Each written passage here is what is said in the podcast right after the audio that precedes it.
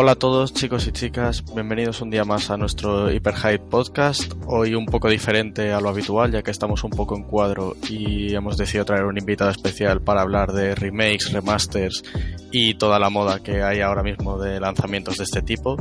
Y hoy estoy con Imanol. Hola, ¿cómo andan chicos? Y con nuestro invitado Daniel Rojo. Eh, Dani, si te quieres presentar. Muy buenas, ¿qué tal? Eh, soy Daniel Rojo, yo llevo tiempo escribiendo sobre videojuegos y ahora mismo estoy en la revista GTM, escribo todos los meses en su edición física.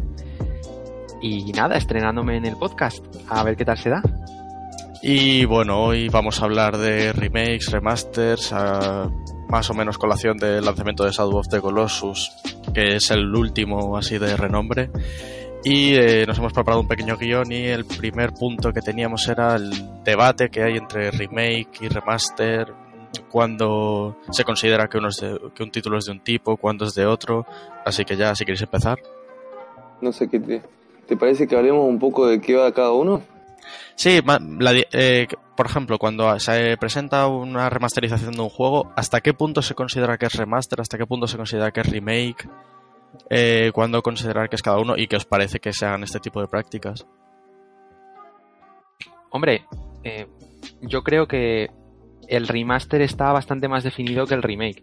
Quiero decir, remaster al final es coger la obra original, entiendo, y cambiar, es una cuestión bastante técnica, de trabajar sobre el modelaje original y hacer un trabajo de nueva texturización y pero trabajando sobre la obra original, mientras que el remaster eh, lo entiendo como como dicen que han hecho el de de Colossus, que aunque sea fiel a la obra original, realmente lo han hecho de cero, según tengo entendido. Entonces creo que ahí radica la diferencia. Lo que pasa es que el remaster se puede extender mucho más. ¿Hasta qué punto es un remaster y no un reboot o otro tipo de cosas? Por ejemplo, em, yo qué sé, el Pokémon Rojo Fuego o Ratchet y Clank, el nuevo que sacaron hace un par de años o tres hasta qué punto partir de cero, pero cambiar la idea original, porque incluso en Pokémon cambia bastantes cosas, deja de ser un remaster. En Shadow the Colossus está bastante claro, pero en otros ejemplos no tanto. Y remake, sin embargo, yo sí que lo veo, lo veo bastante claro. Al final es una técnica que lo usas para un cambio generacional y, pero cambiando nada. Claro, y es que por ejemplo lo entiendo desde el otro punto de vista. Yo entiendo el remake como hacerlo desde cero, como por ejemplo los Pokémon, que sí que es la misma licencia, la misma saga y las mismas mecánicas, pero el juego se rehace de cero, por ejemplo en el caso que has dicho tú, el Rojo Fuego, y el remaster yo lo veo como simplemente una adaptación técnica a los nuevos tiempos. O sea, por ejemplo, eh, el Shadow de Colossus, si dices si está hecho desde cero, pues sería para mí un remake pero si es, por ejemplo, pues lo que van a hacer con el Far Cry 3 ahora, que es sacarlo simplemente en Play 3, la misma versión, o sea, de la versión de Play 3 en Play 4, yo para mí eso sería un remaster o un port directamente. ¿Y Manuel, tú qué opinas? Eh, opino lo mismo que ustedes, chicos. Eh, un remaster sería el mismo juego que tuvimos originalmente, con algún cambio en los modelados, pero son cambios menores, en definitiva. Y el remake eh, tiene la gran diferencia de que toma el juego original, pero lo modela totalmente de cero, ajustándolo a las nuevas gráficas que tienen las generaciones de consolas y agregando capaz algunos cambios de mecánicas. Por ejemplo, en este Shadow of the Colossus que sale ahora, podemos optar por jugar con las mecánicas originales, con el cambio generacional de gráficas, o jugar con el retoque que le hicieron a las mecánicas. O sea, tenemos las dos formas de jugar. Si querés vivir la experiencia completa del juego original, pero con las gráficas mejoradas, podés usarlo. Creo que por ahí va la diferencia. Es cierto, yo, yo quería hacer un apunte porque es que eh, a lo mejor remake y remaster se parecen peligrosamente y yo me refería efectivamente a lo mismo, ¿eh? Remaster, un cambio de gráficos, o sea, un, añadido técnico sobre el trabajo original y remake, hacerlo de cero, que no sé si he dicho otra cosa. Sí, creo que te has liado cambiando las palabras. Bueno, pues palabra por palabra lo podemos cambiar de lo que he dicho porque opino como vosotros, evidentemente.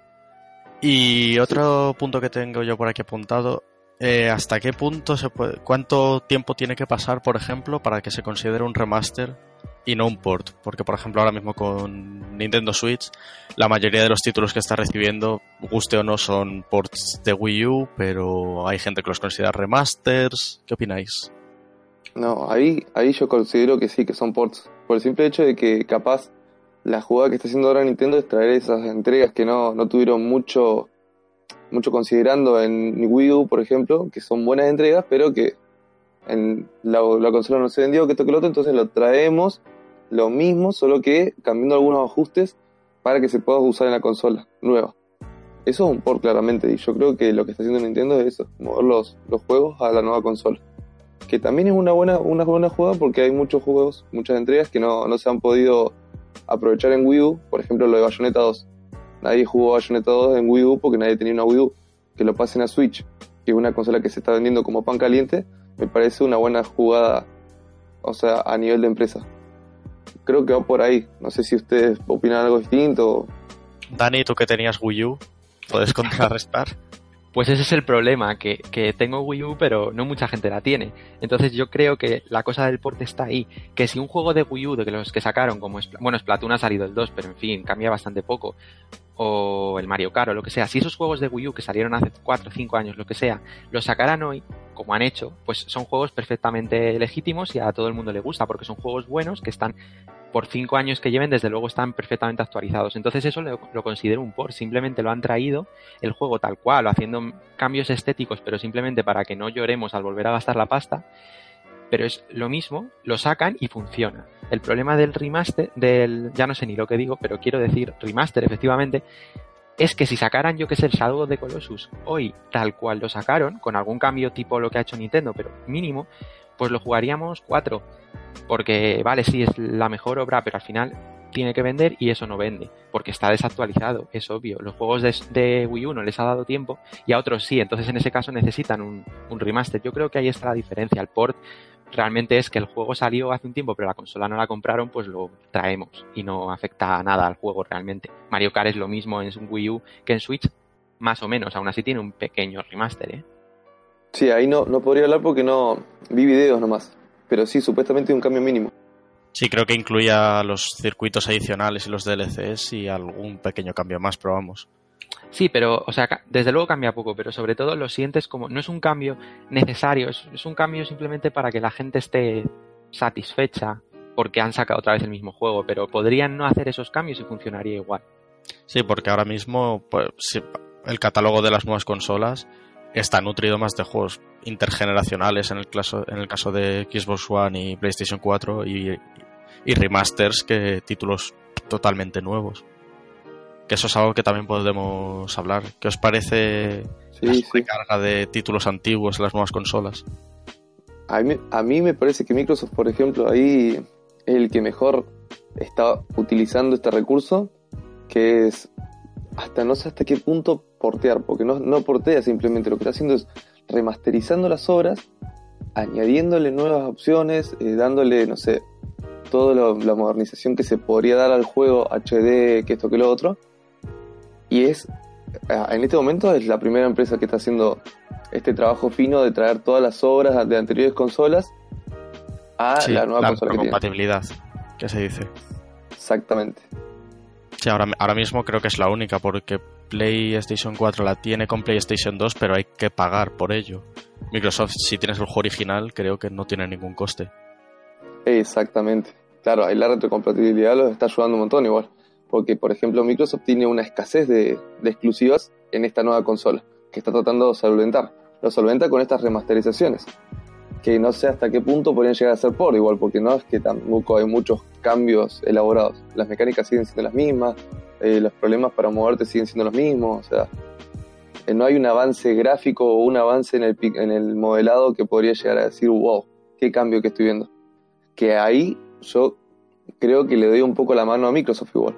Me parece que la discusión esta que se estaba planteando hace un tiempo en Twitter, es tan necesario que modifiquemos totalmente la obra. ¿Por qué no podemos permitir que la obra siga siendo lo mismo que fue en el 2000 a principios del 2000 y traerla hasta, hasta esta fecha? ¿Qué, ¿Qué, modifica? ¿Por qué nos cuesta tanto jugar algo que no tiene tantos años encima? son planteos ¿no? que se empezaron a generar y que me parecían también interesantes para traerlos a colación, ¿no? A ver, es que también depende mucho del título, porque hay, por ejemplo, juegos en los que el control, bueno, más que juegos géneros, en los que la jugabilidad y el control al que estamos acostumbrados ahora mismo es muy diferente. O sea, por ejemplo, los shooters en tercera persona, por ejemplo, ahora mismo no se juegan de la misma manera ni se plantean de la misma manera. O sea, por ejemplo, el Resident Evil, por ejemplo, es una saga que ahora mismo parece más un juego de acción que un survival horror si lo comparas con sus primeros inicios. Entonces, ese tipo de títulos sí que cuesta más adaptarlos porque ahí ya prevalece mantener la esencia original o adaptarlo a los nuevos tiempos, que es un poco la dicotomía que hay en, este debate.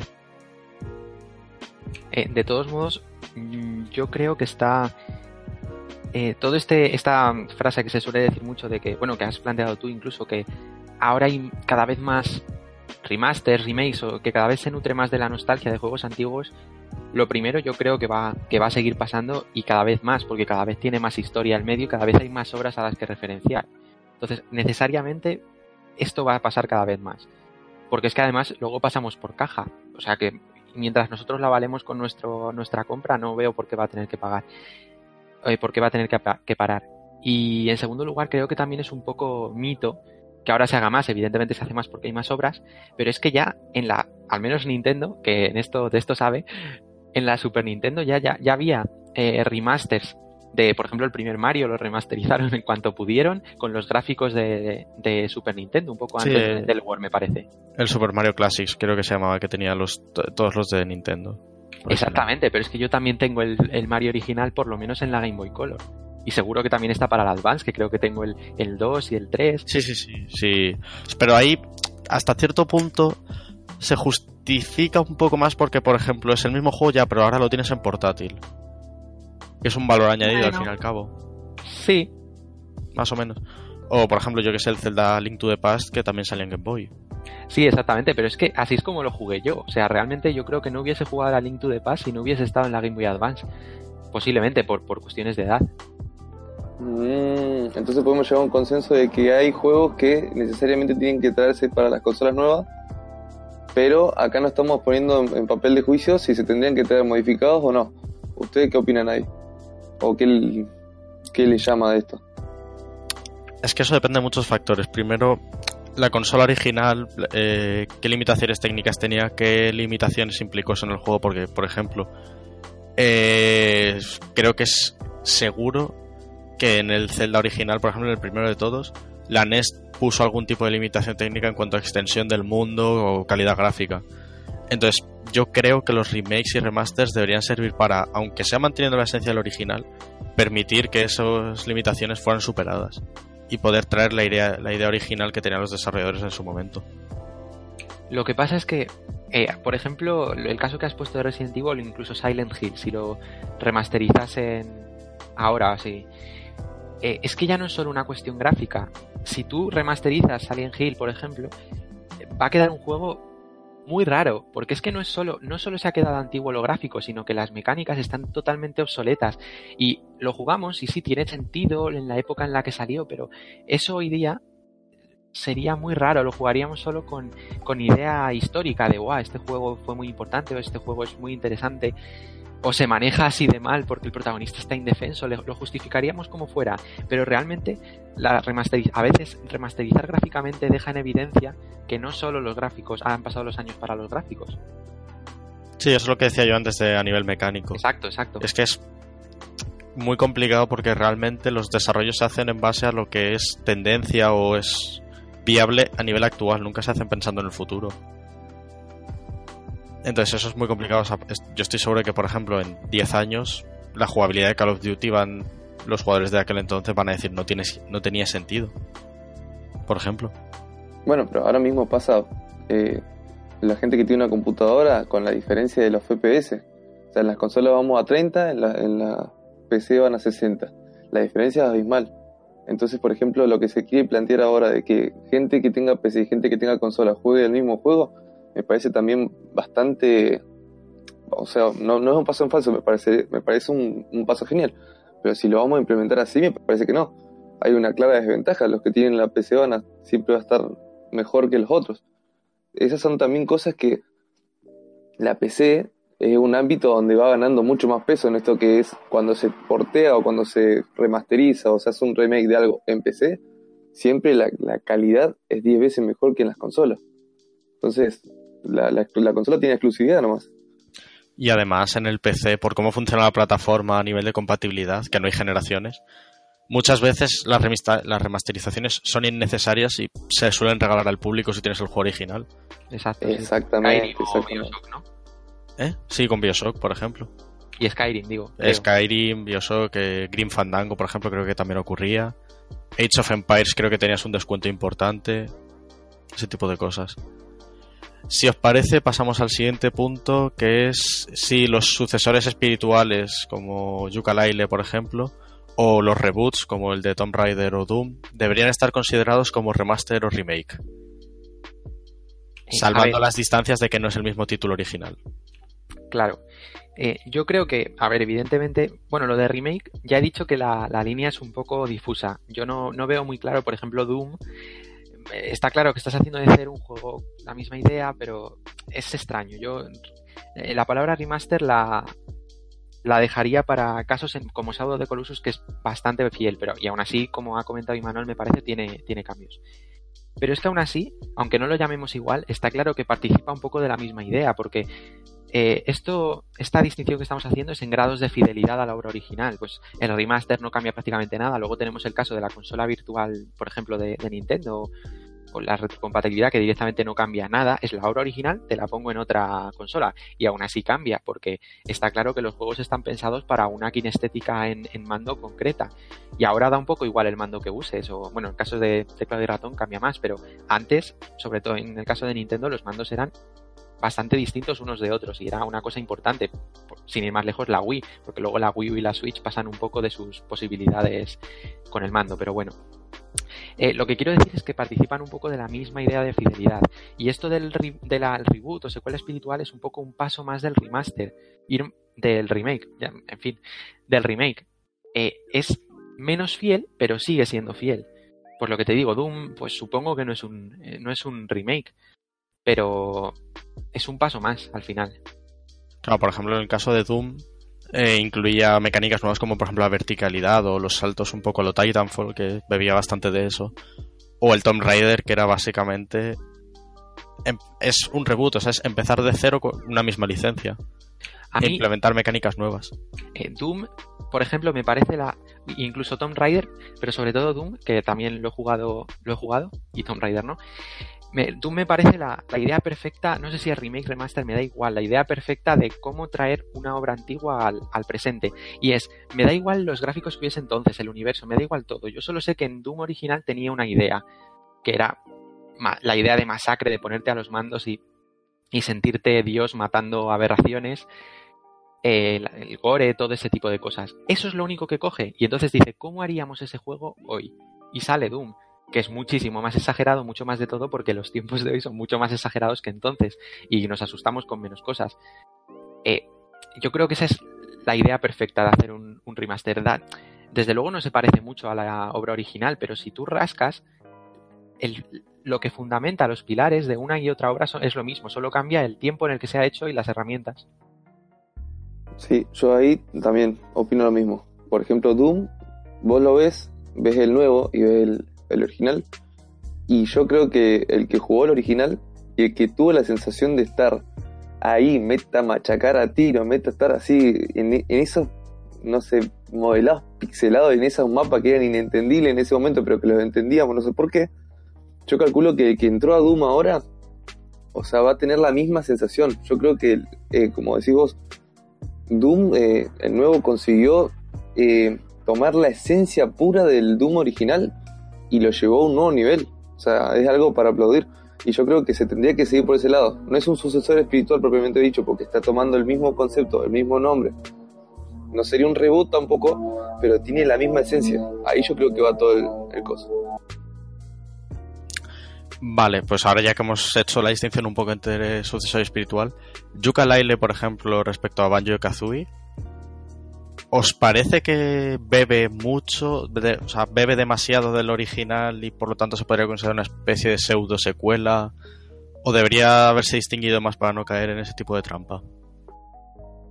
yo creo que esto también son, son remakes bonitos, por así decirlo, porque es, es que es lo mismo. ¿Qué más te da si hubiesen cogido Banjo Kazooie y lo remasterizasen? Pero más elegante. Te cogen lo mismo. Es un juego muy parecido, porque Yooka en concreto mama muchísimo, incluso cometiendo los mismos errores de antaño, que también se cometían.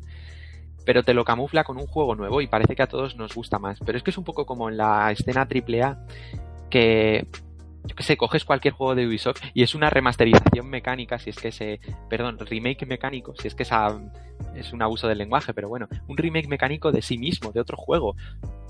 Vale, no, son no es el mismo juego, no son los mismos gráficos, no es el mismo universo, pero es que al final te paras a pensarlo y dices, si es que el remake como tal que conocemos es el menor de los problemas de la industria, porque es que esto es el paradigma de lo que se está haciendo ya en, los AAA. Y bueno, esto es un caso concreto y a, mí no me parece mal que se haga nada de esto. Yo yooka no lo he comprado porque no me gusta, pero si me gustase el género lo compraría encantado. Y bueno, no es el único caso, también se ha hecho con Thimbleweed Park, del creador de Monkey Island, eh, Tim Schafer, ¿no? El, ah, su compañero. Bueno, ahora no caigo. Pero al final sirve como un reclamo también para la gente que juega hoy, de decir, mirad lo que se hacía entonces, podéis volver. O sea que en realidad me parece bien, es, es bonito. Sí, pues si Manuel tiene algo más que decir, podemos pasar al siguiente punto que tenemos. No, no, no, no aporto nada, o sea, dejó todo claro. Vale. Eh, pues son los motivos para tantos lanzamientos de este tipo que viene un poco a colación de lo que ha dicho Dani de, los juegos de Ubisoft, que simplemente reciclan mecánicas de un título a otro como si no hubiera mañana. Yo eso, ahora que estoy en la carrera de desarrollo de videojuegos, lo entiendo hasta cierto punto, porque una vez que pules una mecánica y ya la haces prácticamente inmejorable para lo que permite la máquina actualmente, tiene sentido que la reutilices si tiene sentido dentro del contexto jugable. O sea, no sé qué os parece el hecho de que, por ejemplo, tanto en Assassin's Creed como en Far Cry tengas que coger las torres para tener la más visión del mapa, etcétera. Ah, a mí me parece bien, o sea, yo no tengo ningún problema ni con remaster, con remakes, que se hagan todos los que sea, que se repitan las mecánicas que quieran, pero, pero lo que sí que veo que es muy claro, igual que criticamos, que podrías criticar o decir que es lo mismo, un juego, los ports de Wii U, sin ir más lejos, pues esto es un poco lo mismo, sin más, es lo que están haciendo, aunque le cambien el aspecto gráfico. Y claro, lo, entiendo, lo entiendo desde un punto de vista del desarrollador, ¿eh? por supuesto que lo entiendo, pero yo no sé si tengo, no sé hasta qué punto tengo interés en volver a jugar lo mismo, con otro marco. Claro, yo creo que ahí también hay que ver hasta qué punto cae en redundante hacer lo mismo. O sea, repetir las mismas mecánicas en un juego nuevo que tiene un concepto que capaz dista de diferente y no sé hasta qué punto es bueno. O sea, me pareciera que a, esta altura del partido poder tomar esa mecánica de un juego anterior y no homenajearla, porque tampoco vamos a andar homenajeando cosas que ya se hicieron. Lo que tenemos que hacer es tomar la mecánica que resultó muy buena en ese momento y darle una vuelta de tuerca más. Entonces el juego adquiere mucho más sentido, porque lo que está haciendo es eh, poner a esa mecánica mucho más arriba de lo que ya estaba. Es perfeccionar lo que sería también eh, la jugabilidad de la industria. Creo que por ahí también tendríamos que mirar un poco, porque poner la mecánica, por poner la mecánica, me parece que a esta altura del partido no se, no se tendría que hacer. Eh, sí, excepto que estamos haciendo algo de un homenaje simplemente ahí, sí, bueno, sí, si quieres poner las mecánicas como estaba, listo, hacelo. No sé si se entiende por dónde voy, pero... Sí, sí, sí, yo por lo menos sí lo he entendido. ¿Creéis que ante tanto remaster, que hasta cierto punto puede ser por simplemente sencillez de desarrollo, vamos a llegar al mismo punto de sequelitis que había con, por ejemplo, Call of Duty y Assassin's Creed? Ojalá yo creo que, yo creo que la salvación está en los indies. Los indies no se van a permitir eso. Creo que en ellos siempre habrá una, oportunidad. En la industria AAA, pues posiblemente. No creo que vaya a peor, simplemente seguirá. O sea, la sequelitis ya, ya existe. Y, ya, y además es que la aplaudimos con las orejas, en, general en general, con todo. Me da igual que seas asistido Dark Souls, ¿eh? Al final nos encanta que salga una secuela nueva y yo adoro los Dark Souls, pero bueno, pues a lo mejor Dark Souls 3 tampoco varía tanto. Mm, ahí sí, yo por ejemplo no jugué al Dark Souls, pero... Graso error. No, graso error sí, bueno, no, no, no, no dispongo tanto, de tanto dinero, pero cuando lo tenga lo voy a jugar. Lo que sí me parece es que, por ejemplo, con Dark Souls lo que está ocurriendo es también que hay un séquito de jugadores que ya eh, necesitan el mismo juego. Ahí también habría que poner en discusión. Por ejemplo, cuando salió todo esto de juegos estratégicos en, tiempo real. Yo me acuerdo que vos tenías la PC, estabas con tu amigo y no querías cambiar, no, no querías algo nuevo, querías jugar lo mismo pero de diferente forma. Entonces teníamos esto de Age of Empires, Mythology, World of Warcraft, tenías expansiones de las expansiones y era lo mismo, o sea, no cambiaba nada, a lo sumo una parte de la historia. O sea que también hay una necesidad de los jugadores de mantener siempre una misma mecánica. Me parece que si, si se explica, o sea, si hay un público que necesita esto y lo paga, está, es entendible. Ahora lo que yo no entiendo es que ocurra esto de la secuelitis aguda, de que tiremos por juego por tirar juego, viste que porque lo que, lo que pasa es que decepcionás al jugador, que es el principal, el que mantiene todo esto, y también dejas mal a, a lo que entendemos por videojuego. Igual, no, no queremos que el videojuego se entienda como algo que es repetitivo, sino que entendemos que el videojuego tiene que ser algo que sobresalga. Eh, yo lo considero un medio artístico también, entonces no, no me parece que repetir, repetir las mismas cosas sea una, una solución o un camino al cual seguir me estoy medio como complejando, pero bueno, más o menos va por ahí la cosa. Sí, a ver, también hay que habría que tener en cuenta, por ejemplo, que lo que has dicho tú de Age of Empires y tal, son juegos que tenían un ciclo de vida muchísimo más largo que lo que tienen ahora.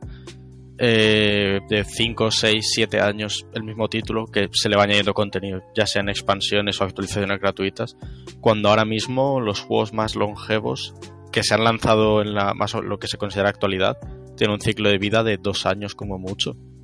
Entonces también es otro, otra manera de consumir los videojuegos.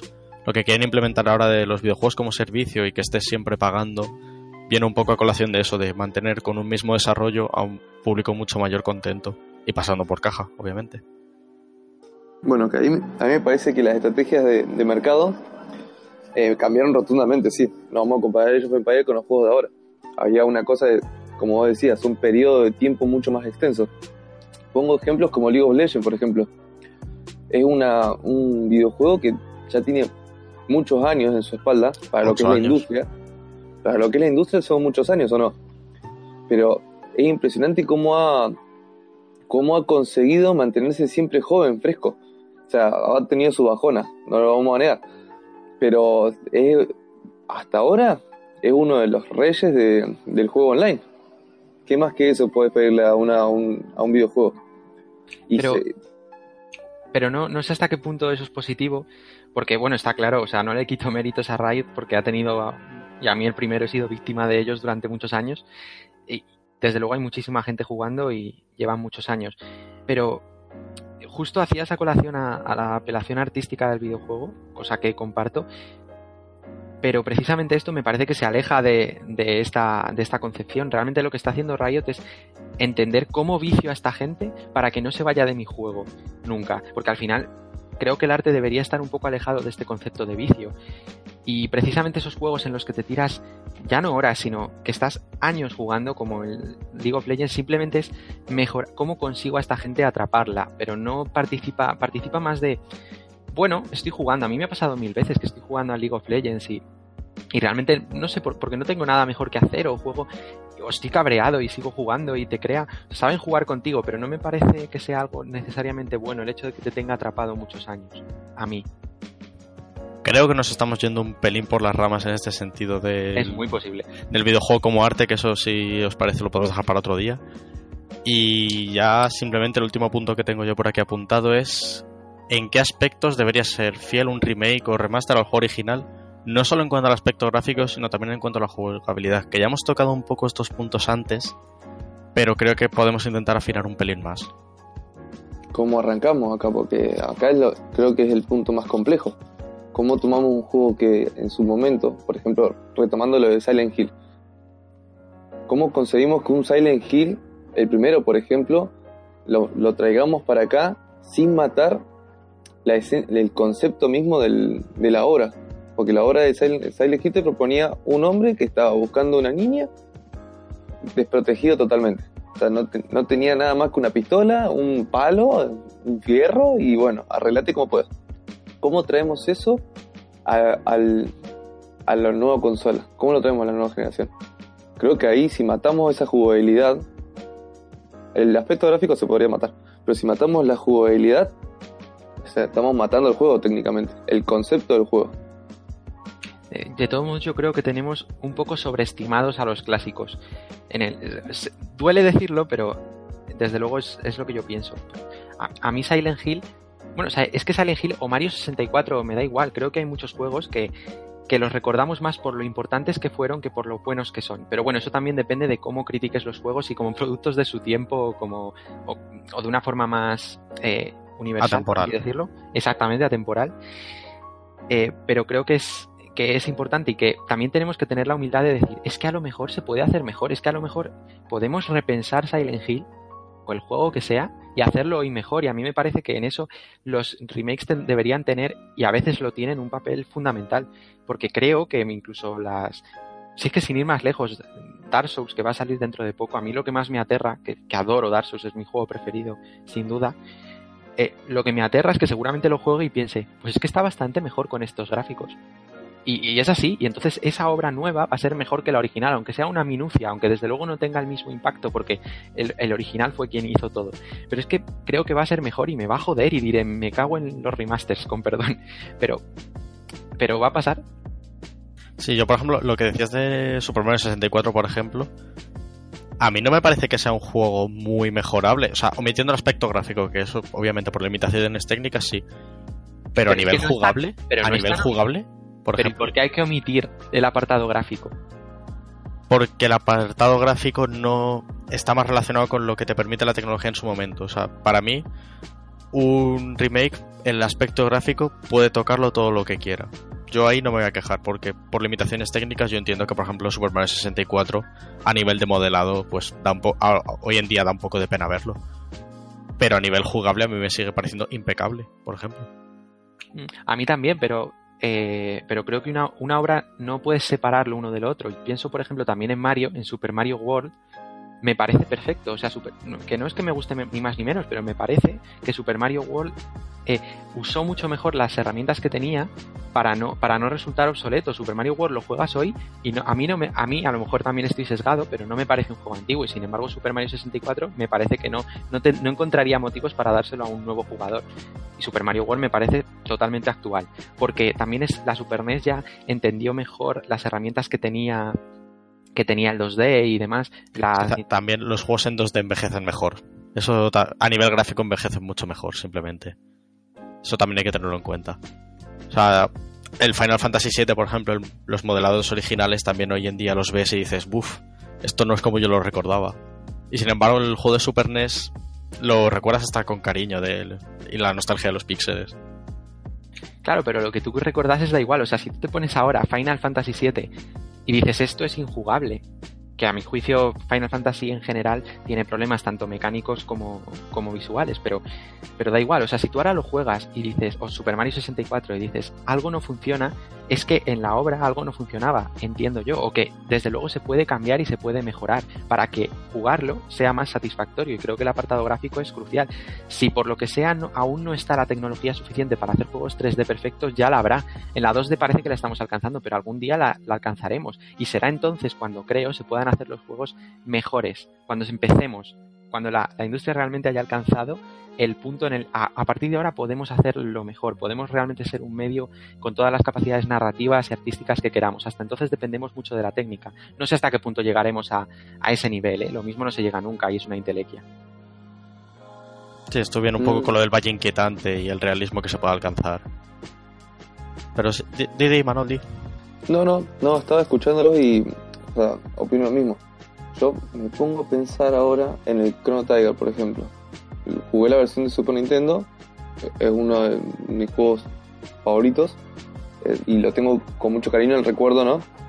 Pero después jugué la versión de Nintendo DS y la verdad que quedé muy decepcionado porque podrían haber hecho eh, unas mejoras bastante interesantes en la jugabilidad.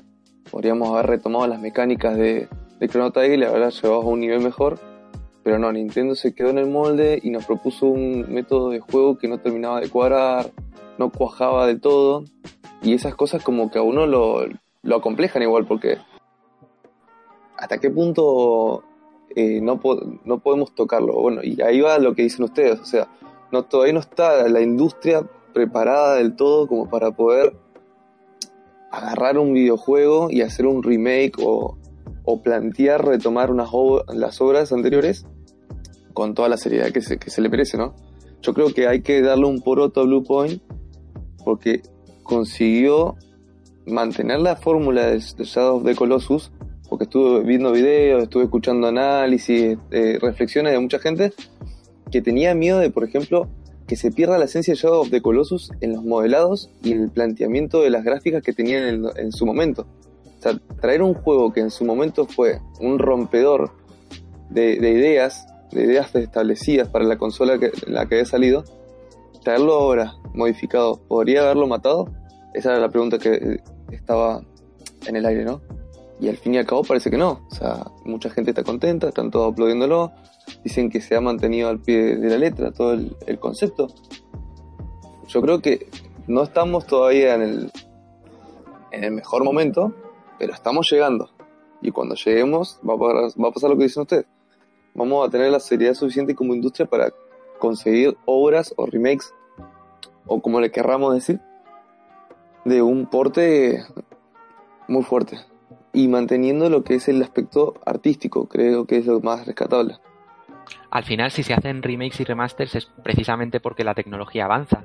En, el cine prácticamente de obras de los últimos 30 años no se hace, no se hacen muy poco, porque ya ha alcanzado ese punto en el que más o menos la cosa avanza poco.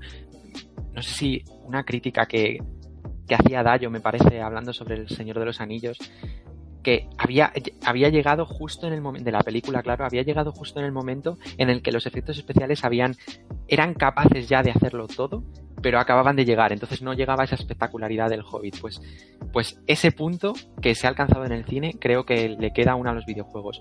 Pero, sin embargo, en, en los indies, por ejemplo, como viven de técnicas pasadas, porque abusan mucho del 2D y en general no innovan a nivel técnico en el, esa, esa tarea la tienen los triples A, sino que usan técnicas que ya se usaron en el pasado. Precisamente por eso son capaces de perfeccionarla, porque ellos ya no necesitan hacer juegos punteros con esas técnicas.